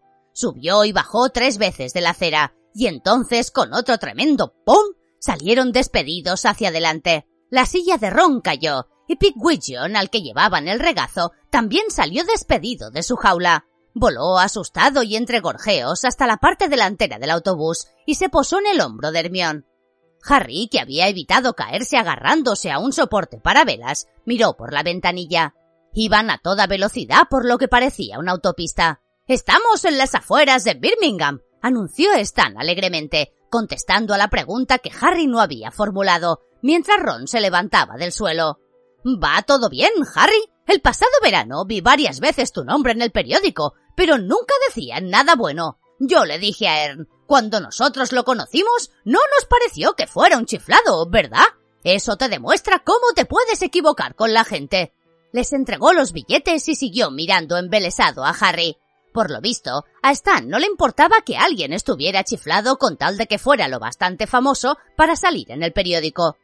El autobús noctámbulo se bamboleó de forma alarmante y adelantó incorrectamente por la izquierda unos cuantos coches. Harry miró hacia la parte delantera del autobús y vio que Hermione se tapaba los ojos con las manos mientras Pickwickion oscilaba feliz sobre su hombro. ¡Pum! Las sillas volvieron a resbalar hacia atrás y el autobús noctámbulo pasó de la autopista de Birmingham a una tranquila carretera rural llena de curvas muy cerradas. Los setos que bordeaban la carretera se apartaban cada vez que el autobús se subía a los arcenes. De allí pasaron a la calle principal de una ajetreada ciudad, luego a un viaducto rodeado de altas colinas, y por último a una carretera azotada por el viento que discurría por una planicie situada a una considerable altitud, y cada vez que cambiaban de lugar sonaba un fuerte ¡pum! He cambiado de opinión, farfulló Ron levantándose del suelo por sexta vez. No quiero volver a viajar en esta cosa nunca más. Después de esta parada viene Hogwarts, anunció Stan jovialmente mientras se balanceaba hacia ellos. Esa mujer mandona que se ha sentado delante con vuestra amiga nos ha dado una propina para que os llevemos primero a vosotros, pero ahora vamos a dejar bajar a Madame Marsh. Entonces oyeron unas fuertes arcadas provenientes del piso de abajo, seguidas de un espantoso ruido de salpicaduras, porque no se encuentra muy bien. Unos minutos más tarde, el autobús noctámbulo se detuvo con un fuerte chirrido de frenos ante un pequeño pub que se apartó de en medio para evitar una colisión. Oyeron cómo Stan ayudaba a la desventurada Madame Mars a bajar del vehículo y los murmullos de alivio del resto de los pasajeros del segundo piso. Luego el autobús se puso de nuevo en marcha y ganó velocidad hasta que ¡Pum! En aquel momento pasaban por Hogsmeade, que estaba nevado. Harry alcanzó a ver la calle lateral donde se hallaba cabeza de puerco y el letrero con el dibujo de una cabeza de jabalí cortada que chirriaba azotado por el viento invernal. Los copos de nieve chocaban contra el gran parabrisas del autobús. Por fin se detuvieron frente a las verjas de Hogwarts. Lupin y Tonks los ayudaron a bajar con su equipaje y después bajaron también para despedirse de ellos. Harry levantó la cabeza para contemplar los tres pisos del autobús noctámbulo y vio que todos los pasajeros los observaban con la nariz pegada a los cristales. En cuanto entréis en los jardines estaréis a salvo, dijo Tonks escudriñando la desierta carretera. Que tengáis un buen trimestre. Cuidaos mucho, le recomendó Lupin, y les estrechó la mano a todos, dejando a Harry para el final. escucha, Harry, bajó la voz mientras los demás se despedían de Tonks. Ya sé que no tragas a Snape, pero es un especialista en oclumancia, y todos nosotros, incluidos Sirius, queremos que aprendas a protegerte. Así que trabaja mucho, ¿de acuerdo? Sí, vale, contestó él con gravedad, mirando el rostro de Lupin, que estaba surcado de prematuras arrugas. Hasta pronto. Arrastrando sus baúles con gran esfuerzo, los seis subieron hacia el castillo por el resbaladizo camino. Hermione empezó a decir que quería tener unos cuantos gorros de elfo antes de acostarse. Harry miró hacia atrás cuando llegaron a las puertas de roble. El autobús noctámbulo ya se había marchado, y dado lo que lo esperaba al día siguiente a las seis, lamentó no estar todavía en él. Harry pasó casi todo el día siguiente temiendo que llegara la tarde. La clase de dos horas de pociones no contribuyó en nada a disipar su temor, pues Snape estuvo más desagradable que nunca. Y aún lo deprimió más que los miembros de LED se le acercaran constantemente por los pasillos entre clase y clase para preguntarle, esperanzados, si aquella noche iba a celebrarse una reunión. Ya os lo comunicaré por el canal habitual cuando será la próxima, decía Harry una y otra vez. Pero esta noche no puede ser. Tengo clase de pociones curativas. ¿Tienes clases particulares de pociones curativas? le preguntó con desdén Zacarías Smith, que había abordado a Harry en el vestíbulo después de comer. ¡Madre mía! Debes de ser malísimo. Snape no suele dar clases de refuerzo. Smith se alejó con un aire irritantemente optimista y Ron lo miró con odio. ¿Quieres que le haga un embrujo? Desde aquí aún lo alcanzaría se ofreció su amigo que había levantado su varita y apuntaba a Smith entre los omoplatos. Déjalo, respondió Harry con desaliento. Es lo que va a pensar todo el mundo, ¿no? Que soy un idiota perdido. Hola, Harry, dijo una voz a sus espaldas. Harry se dio la vuelta y se encontró cara a cara con Cho. ¡Oh! oh exclamó él y notó una desagradable sensación en el estómago. Oh, oh, ¡Hola! Nos encontrarás en la biblioteca, dijo entonces Hermión con firmeza al tiempo que agarraba a Ron por encima del codo y tiraba de él hacia la escalera de mármol. ¿Cómo han ido las navidades? le preguntó Cho. Ah, bueno, no han estado mal. Las mías han sido muy tranquilas, comentó la chica, que por algún extraño motivo parecía muy abochornada. Esto. el mes que viene hay otra excursión a Hogsmeade. ¿Has visto el cartel? ¿Qué? Ah, no, no. Todavía no he mirado el tablón de anuncios. Ah, pues sí. Será el día de San Valentín. Ah, ya, dijo Harry preguntándose por qué le contaba aquello. Bueno, supongo que querrás solo si tú quieres, repuso ella con entusiasmo. Harry la miró sin comprender. Lo que él pensaba decir era supongo que querrás saber cuándo es la próxima reunión de LED, pero la respuesta de Cho no acababa de encajar. Ah, yo, pues, balbuceó. Ah, vale, eh, si no quieres, no pasa nada, se apresuró a decir ella muerta de vergüenza. No, no te preocupes, ya nos veremos. Y se marchó. Harry se quedó allí plantado mirándola y exprimiéndose los sesos. Entonces las piezas encajaron. ¡Cho! ¡Eh, Cho! Corrió tras ella y la alcanzó hacia la mitad de la escalera. Oye, ¿quieres ir conmigo a Hogsmeade el día de San Valentín? Ah, sí, claro, exclamó Cho, roja como un tomate y con una sonrisa radiante. Bueno, entonces quedamos así, dijo Harry y con la sensación de que al fin y al cabo aquel día no iba a ser un completo desastre, echó a correr literalmente hacia la biblioteca para reunirse con Ron y Hermione antes de las clases de la tarde. Sin embargo, a las seis, ni siquiera la satisfacción de haber pedido a Cho Chang que saliera con él logró aliviar los funestos sentimientos que se intensificaban a cada paso que Harry daba hacia el despacho de Snape. Cuando llegó a la puerta, se detuvo y pensó que le habría gustado estar en cualquier otro sitio menos en aquel. Entonces respiró hondo, llamó y entró. La oscura habitación estaba forrada de estanterías, en las que había cientos de tarros de cristal con viscosos trozos de animales y de plantas suspendidas en pociones de diversos colores. En un rincón estaba el armario lleno de ingredientes de donde en una ocasión Snape había acusado a Harry, no sin motivos, de haber robado. Sin embargo, Harry dirigió la mirada hacia la mesa, encima de la cual había una vasija de piedra poco profunda con runas y símbolos grabados, iluminada con velas. Harry la reconoció al instante. Era el pensadero de Dumbledore. No se explicaba qué demonios hacía aquel objeto allí, y pegó un brinco cuando la fría voz de Snape sonó en la oscuridad. Cierra la puerta después de entrar, Potter. Harry obedeció y tuvo la espantosa sensación de que estaba encarcelado.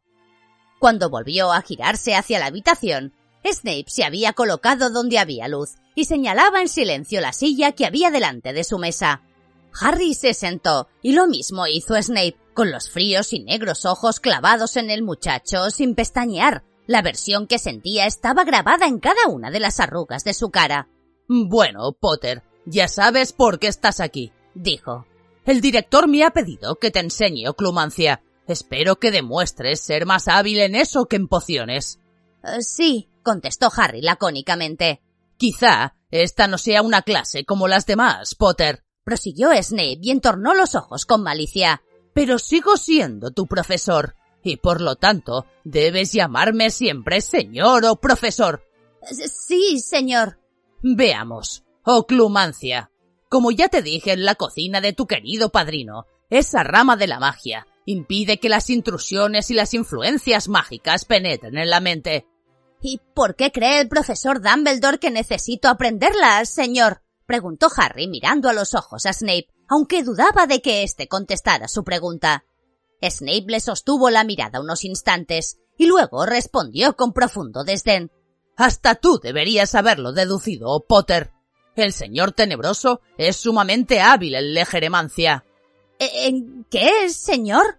Es la capacidad de extraer sentimientos y recuerdos de la mente de otra persona. ¿Quiere eso decir que puede leer el pensamiento?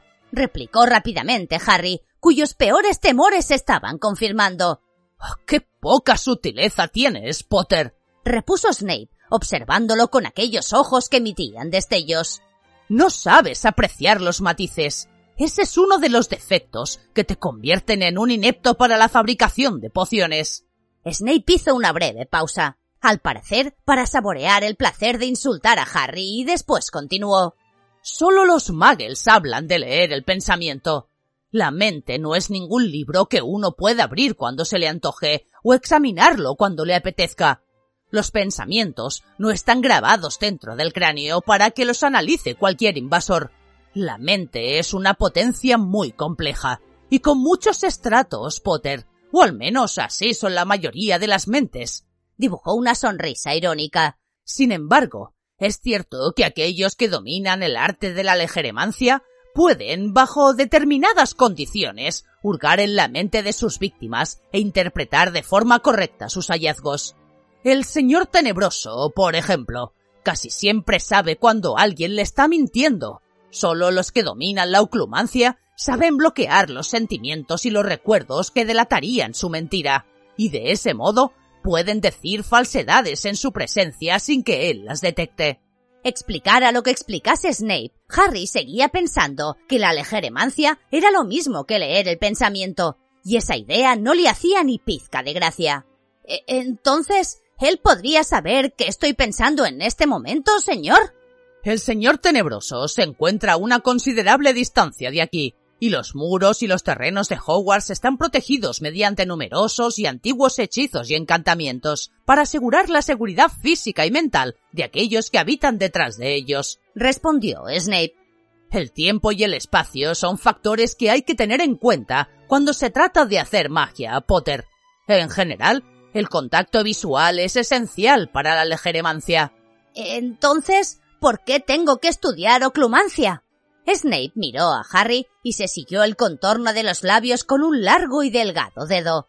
Al parecer, Potter, a ti no se te aplican las reglas generales. Y también parece que la maldición que no consiguió matarte ha forjado una especie de conexión entre el señor tenebroso y tú.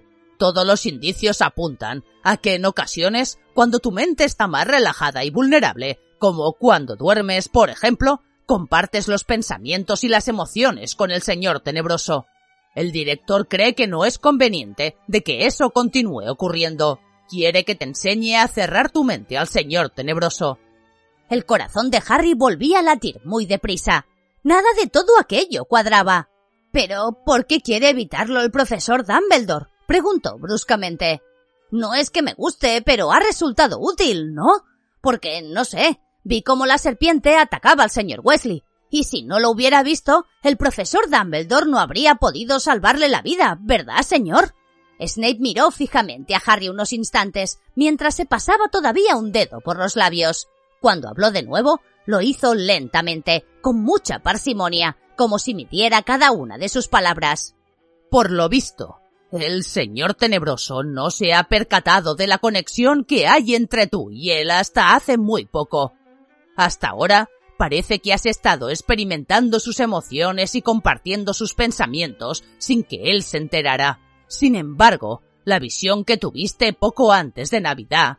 La de la serpiente y el señor Wesley. No me interrumpas, Potter, dijo Snape con una voz amenazadora. Como te iba diciendo, la visión que tuviste poco antes de Navidad representó una incursión tan poderosa en los pensamientos del señor tenebroso yo veía el interior de la cabeza de la serpiente, no el de la suya. No acabo de decirte que no me interrumpas, Potter. Pero a Harry no le importaba que Snape se enfadara. Por fin parecía estar llegando al fondo de aquel asunto. Se había inclinado tanto hacia adelante en la silla que sin darse cuenta estaba sentado en el borde, tenso como si se dispusiera a despegar. ¿Cómo puede ser que viera con los ojos de la serpiente si son los pensamientos de Voldemort los que comparto? No pronuncies el nombre del señor tenebroso. le espetó Snape. Se produjo otro incómodo silencio, y ambos se miraron con desprecio por encima del pensadero. El profesor Dumbledore pronuncia su nombre, dijo Harry con seriedad. Dumbledore es un mago extraordinariamente poderoso, murmuró Snape. El hecho de que él se sienta lo bastante seguro para utilizar ese nombre no quiere decir que los demás se frotó el antebrazo izquierdo, al parecer de forma inconsciente, justo en el sitio donde Harry sabía que tenía grabada a fuego la marca tenebrosa. Solo quería saber por qué, dijo Harry obligándose a adoptar un tono educado. Por lo visto, visitaste la mente de la serpiente porque allí era donde estaba el señor tenebroso en ese momento concreto, gruñó Snape. Él estaba poseyendo a la serpiente entonces, y por eso tú soñaste que también estabas dentro de ella. ¿Y Bol? E, él se dio cuenta de que yo estaba allí. Parece que sí, contestó Snape con frialdad. ¿Cómo lo saben? preguntó Harry con urgencia. ¿Es eso algo que ha deducido el profesor Dumbledore o...? Te he dicho que me llames señor, lo reprendió Snape, que estaba rígido en la silla y cuyos ojos se habían reducido a dos estrechas rendijas. Sí, señor, dijo Harry, impaciente. Pero, pero ustedes cómo saben. Basta con que lo sepamos, lo atajó Snape. Lo que importa es que ahora el señor tenebroso está al corriente de que tienes acceso a sus pensamientos y a sus sentimientos. Del mismo modo, ha deducido que es probable que el proceso funcione a la inversa. Es decir, se ha dado cuenta de que él también podría tener acceso a tus pensamientos y tus sentimientos. ¿Y podría intentar que yo hiciera determinadas cosas? inquirió Harry. Eh, señor, se apresuró a decir. Es posible, respondió Snape con frialdad y con un tono indiferente. Lo cual nos lleva de nuevo a la oclumancia. Snape sacó su varita mágica del bolsillo interior de la túnica y Harry se puso en tensión, pero el profesor se limitó a levantar la varita y a colocarse la punta en las grasientas raíces del cabello. Cuando la retiró, se desprendió una sustancia plateada que se extendió entre la sien y la varita, como una gruesa hebra de telaraña. Cuando Snape se apartó la varita de la sien, la hebra se rompió y cayó suavemente en el pensadero, donde se arremolinó con un reflejo blanco plateado. Pero no era ni un gas ni un líquido. Snape se llevó la varita a la sien dos veces más y depositó la sustancia plateada en la vasija de piedra. Entonces, sin ofrecer a Harry ninguna explicación sobre aquel procedimiento, levantó con cuidado el pensadero lo dejó en un estante lejos de donde estaban ellos y volvió a colocarse frente a Harry varita en ristre. Levántate y saca tu varita, Potter. Harry, nervioso, se puso en pie. Se miraban el uno al otro separados por la mesa. Puedes utilizar tu varita para intentar desarmarme o defenderte de cualquier otra forma que se te ocurra, dijo el profesor. ¿Y qué va a hacer usted? preguntó Harry mirando con aprensión la varita de Snape. Voy a intentar penetrar en tu mente, contestó con voz queda. Vamos a ver si resistes. Me han dicho que ya has demostrado tener aptitudes para resistir la maldición, Imperius. Comprobarás que para esto se necesitan poderes semejantes. Prepárate. Legeremens.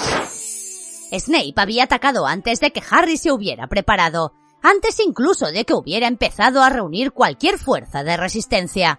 El despacho dio vueltas ante sus ojos y desapareció. Por su mente pasaban a toda velocidad imágenes y más imágenes, como una película parpadeante, tan intensa que le impedía ver su entorno. Tenía cinco años, estaba mirando cómo Dudley montaba en su nueva bicicleta roja y se moría de celos. Tenía nueve años y Ripper, el bulldog, lo perseguía lo obligaba a trepar a un árbol y los Dursley lo contemplaban desde el jardín bajo el árbol y se reían de él. Estaba sentado bajo el sombrero seleccionador, que le decía que se encontraría muy a gusto en Slytherin. Hermione estaba tumbada en una cama de la enfermería, con la cara cubierta de grueso pelo negro. Un centenar de dementores se cernían sobre él detrás del oscuro lago.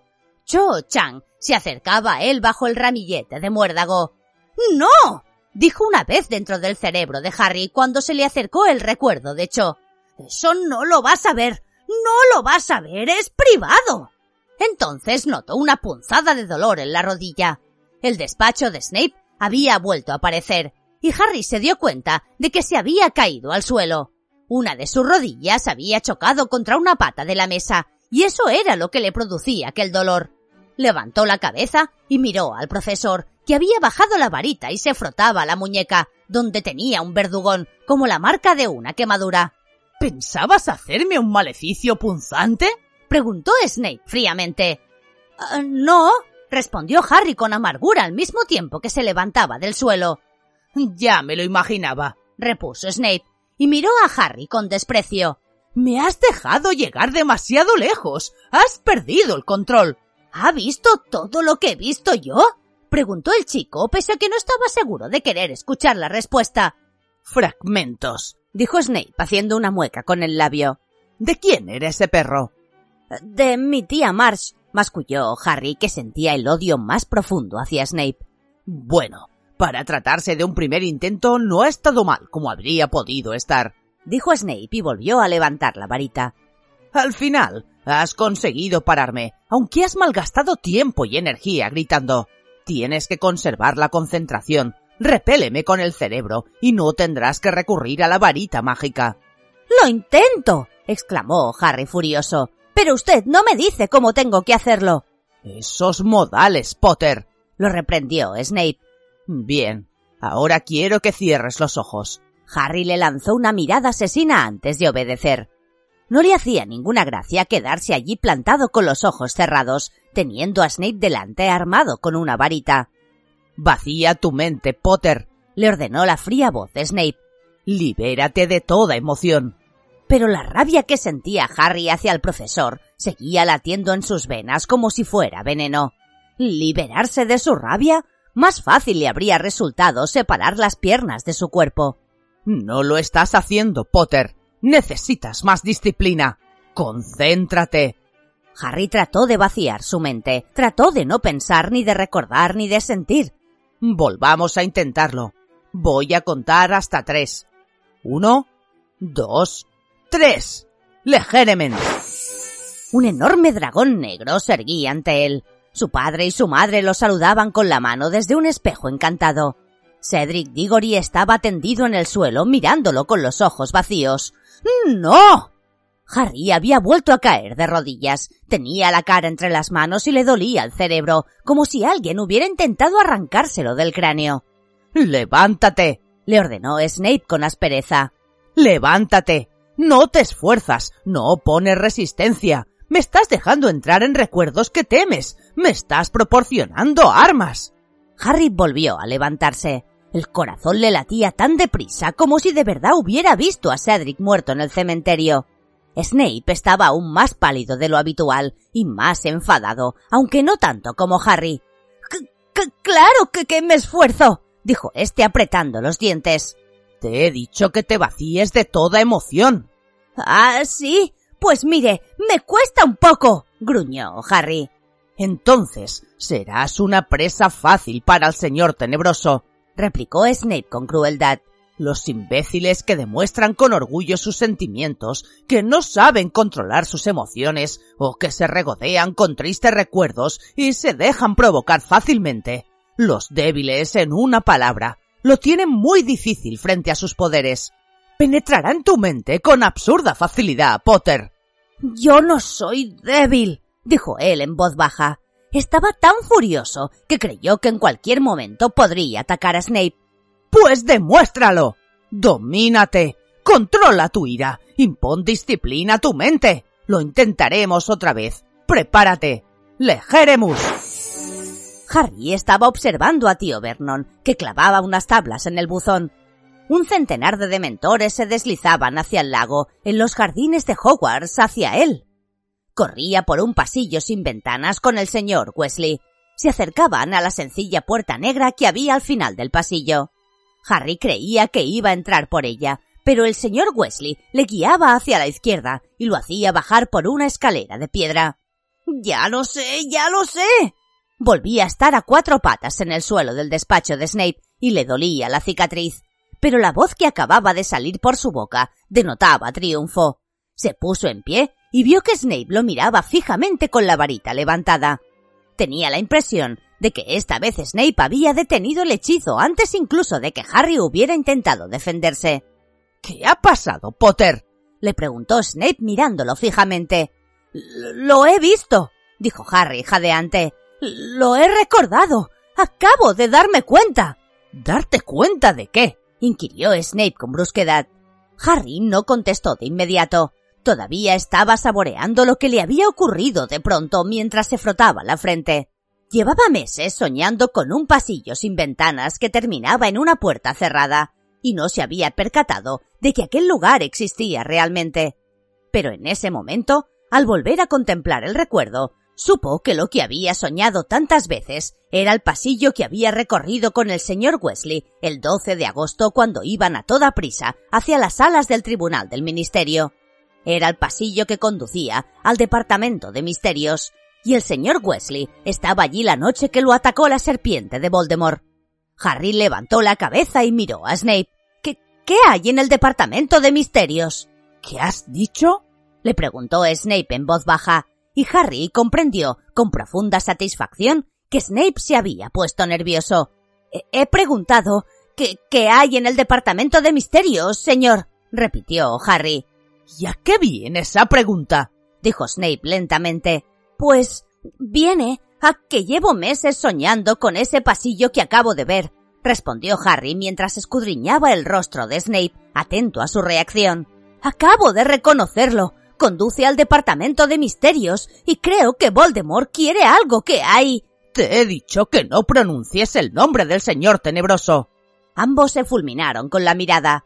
A Harry volvió a dolerle la cicatriz, pero no le importó. Snape parecía turbado, pero cuando volvió a hablar dio la impresión de que intentaba mostrar indiferencia y despreocupación. En el departamento de misterios hay muchas cosas, Potter, muy pocas de las cuales entenderías y ninguna de las cuales te incumbe. ¿Queda claro? Eh, sí, respondió Harry, que seguía frotándose la cicatriz que cada vez le dolía más. Quiero que vengas aquí el miércoles a la misma hora que hoy. Seguiremos trabajando. De acuerdo, repuso Harry muriéndose de ganas de salir del despacho de Snape y reunirse con Ron y Hermione.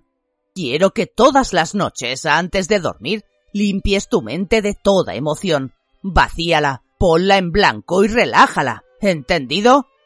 Sí, dijo Harry, que apenas lo escuchaba. Y te lo advierto, Potter. Si no has practicado, lo sabré. De acuerdo, murmuró Harry. Cogió su mochila, se la colgó del hombro y fue rápidamente hacia la puerta del despacho. Al abrirla, giró la cabeza y miró a Snape, que estaba de espaldas, y sacaba sus pensamientos del pensadero con la punta de la varita y los devolvía con cuidado al interior de su cabeza. Harry se marchó sin decir nada más y cerró la puerta con suavidad. Notaba un fuerte dolor pulsante en la cicatriz. Harry encontró a Ron y Hermione en la biblioteca, haciendo los últimos deberes que la profesora Umbridge les había mandado. Había otros estudiantes, casi todos de quinto curso, sentados a las mesas cercanas, iluminadas con lámparas. Tenían la nariz pegada a los libros y rasgueaban febrilmente con las plumas, mientras detrás de las ventanas con parte luz el cielo se iba oscureciendo poco a poco. Lo único que se oía, aparte del rasgueo de las plumas, eran los débiles crujidos de uno de los zapatos de la señora Prince, mientras la bibliotecaria se paseaba amenazadoramente por los pasillos, vigilando a los estudiantes que tocaban sus valiosos libros. Harry tenía escalofríos, todavía le dolía la cicatriz y se sentía como si tuviera fiebre. Cuando se sentó frente a Ron y se vio reflejado en la ventana que tenía delante. Estaba muy pálido y la cicatriz de la frente destacaba más de lo normal. ¿Cómo te ha ido? le preguntó Hermione en un susurro, y al momento añadió con preocupación.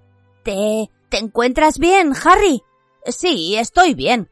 Bueno, no lo sé, respondió él impaciente, e hizo una mueca de dolor al notar otra punzada en la frente. Escuchad, acabo de darme cuenta de una cosa. Y les contó lo que acababa de ver y deducir. ¿Estás diciendo? ¿Estás insinuando? Susurró Ron cuando la señora Prince hubo pasado por su lado, produciendo ligeros crujidos al caminar. ¿Que, que el arma, eso que busca quien tú sabes, está en el Ministerio de Magia? En el Departamento de Misterios, sí, estoy convencido, dijo Harry en voz baja. Vi esa puerta cuando tu padre me acompañó a las salas del tribunal donde se celebró mi vista, y estoy seguro de que es la misma que él estaba vigilando cuando lo mordió la serpiente. Hermión exhaló un largo y lento suspiro. ¡Ah! claro, dijo. ¿Claro qué? inquirió Ron alterado. Piensa un poco, Ron. Sturgis Potmore intentaba entrar por una puerta del Ministerio de Magia. Debía de ser esa. No puede tratarse de una coincidencia. ¿Cómo iba a querer entrar Sturgis por esa puerta si está de nuestro bando? objetó Ron. No lo sé, admitió Hermión. Es un poco raro. ¿Y qué hay en el departamento de misterios? le preguntó Harry a Ron. ¿Alguna vez ha mencionado algo tu padre? Sé que los que trabajan allí los llaman los inefables, explicó Ron frunciendo el entrecejo. Porque en realidad nadie sabe qué hacen. Me parece un lugar extraño para guardar un arma. No, no tiene nada de extraño. Al revés, tiene mucho sentido, lo contradijo Hermión. Debe de ser algo muy secreto que ha estado creando el ministerio. ¿Seguro que te encuentras bien, Harry? Este acababa de pasarse ambas manos con fuerza por la frente, como si quisiera plancharla. Sí, estoy bien, afirmó y bajó las manos que le temblaban. Aunque estoy un poco... Uf, no me gusta mucho la oclumancia. Cualquiera se sentiría débil si acabaran de atacar su mente un montón de veces seguidas, opinó Hermión comprensiva. Mira, volvamos a la sala común. Allí estaremos más cómodos. Pero la sala común estaba abarrotada de encantados alumnos que reían a carcajadas. Fred y George estaban haciendo una exhibición de su último artículo de broma. ¡Sombreros acéfalos! gritó George mientras Fred exhibía ante los estudiantes un sombrero puntiagudo decorado con una suave y sedosa pluma de color rosa. Dos galeones cada uno. ¡Mirad a Fred! Fred, sonriente, se puso el sombrero en la cabeza. Al principio no pasó nada, solo que Fred tenía pinta de estúpido. Pero a continuación, sombrero y cabeza desaparecieron. Varias chicas chillaron, pero los demás se desternillaban de risa. ¿Y ahora? gritó George, y la mano de Fred tanteó un momento sobre sus hombros. Entonces le volvió a aparecer la cabeza y él se quitó el sombrero con la pluma de color rosa. ¿Cómo funcionarán esos sombreros? se preguntó Hermión, que dejó un momento sus deberes y se puso a observar a los gemelos. Evidentemente, se trata de algún tipo de hechizo de invisibilidad, pero hay que ser muy hábil para extraer el campo de invisibilidad más allá de los límites del objeto encantado, aunque me imagino que el encantamiento no debe de durar mucho. Harry no hizo ningún comentario, estaba mareado. Esto tendré que hacerlo mañana, musitó y guardó los libros que acababa de sacar de su mochila. Pues anótalo en tu planificador de deberes, lo alentó Hermión. Así no te olvidarás. Y Harry y Ron se miraron al mismo tiempo que Harry metía la mano en su mochila, sacaba el planificador y lo abría con vacilación. No lo dejes para más tarde o acabarás convertido en un tunante. Lo reprendió el libro, mientras Harry anotaba los deberes de la profesora Umbridge. Hermione sonrió, encantada. Oh, creo que me voy a la cama, dijo Harry, que metió el planificador de deberes en la mochila y se propuso arrojarlo al fuego en cuanto tuviera una oportunidad. Luego atravesó la sala común esquivando a George, que intentó ponerle un sombrero a Céfalo, y llegó a la tranquila y fresca escalera de piedra que conducía a los dormitorios de los chicos. Volvía a estar mareado, como la noche que había tenido la visión de la serpiente, pero pensó que si se tumbaba un rato se le pasaría. Abrió la puerta de su dormitorio, y en cuanto puso un pie dentro, notó un dolor tan intenso que creyó que alguien le había partido la cabeza por la mitad. No sabía dónde se encontraba, ni si estaba de pie o tumbado, ni siquiera sabía cómo se llamaba. Unas risotadas de maníaco resonaban en sus oídos. Se sentía más feliz de lo que se había sentido en mucho tiempo, radiante de alegría, eufórico, triunfante. Había pasado algo maravilloso. Harry Harry. Alguien le había pegado en la cara. En ese momento, aquella risa loca tenía como contrapunto un grito de dolor. La felicidad se estaba esfumando, pero la risa continuaba. Abrió los ojos y se dio cuenta de que la salvaje risa salía de su propia boca. En cuanto lo comprendió, la risa se apagó. Harry estaba tirado en el suelo, jadeando. Tenía la vista fija en el techo y la cicatriz de la frente le dolía muchísimo. Ron estaba inclinado sobre él, muy preocupado. ¿Qué, qué, qué ha pasado? le preguntó. No, no lo sé, contestó Harry entrecortadamente y se incorporó. Eh, está. está muy contento, muy contento. ¿Te refieres a quien tú sabes? Ha pasado algo bueno, murmuró Harry. Temblaba de pies a cabeza, igual que después de ver cómo la serpiente atacaba al señor Wesley, y estaba muy mareado. Algo, algo que él deseaba. Pronunció aquellas palabras sin darse cuenta, igual que había sucedido en el vestuario de Gryffindor, como si un extraño hablara por su boca, y sin embargo sabía que eran ciertas. Respiró hondo varias veces, confiando en no vomitarle encima a Ron. Se alegró mucho de que esta vez ni Dean ni Simus estuvieran allí para ver lo que estaba sucediendo. Hermión me ha pedido que subiera a ver cómo estabas, dijo Ron en voz baja al mismo tiempo que ayudaba a Harry a levantarse. Me ha dicho que debes de estar bajo de defensas después de que Snape haya estado hurgando en tu mente. Pero supongo que a la larga servirá de algo, ¿no? Miró sin convicción a Harry mientras lo ayudaba a ir hasta su cama. Harry asintió también sin convicción y se desplomó sobre las almohadas. Le dolía todo el cuerpo por la cantidad de veces que había caído al suelo aquella tarde, y todavía le dolía la cicatriz. No podía dejar de pensar que su primera clase de oclumancia le había debilitado la resistencia de la mente en lugar de fortalecerla, y se preguntó con profunda inquietud qué habría pasado para que Lord Voldemort se sintiera más feliz de lo que se había sentido en catorce años.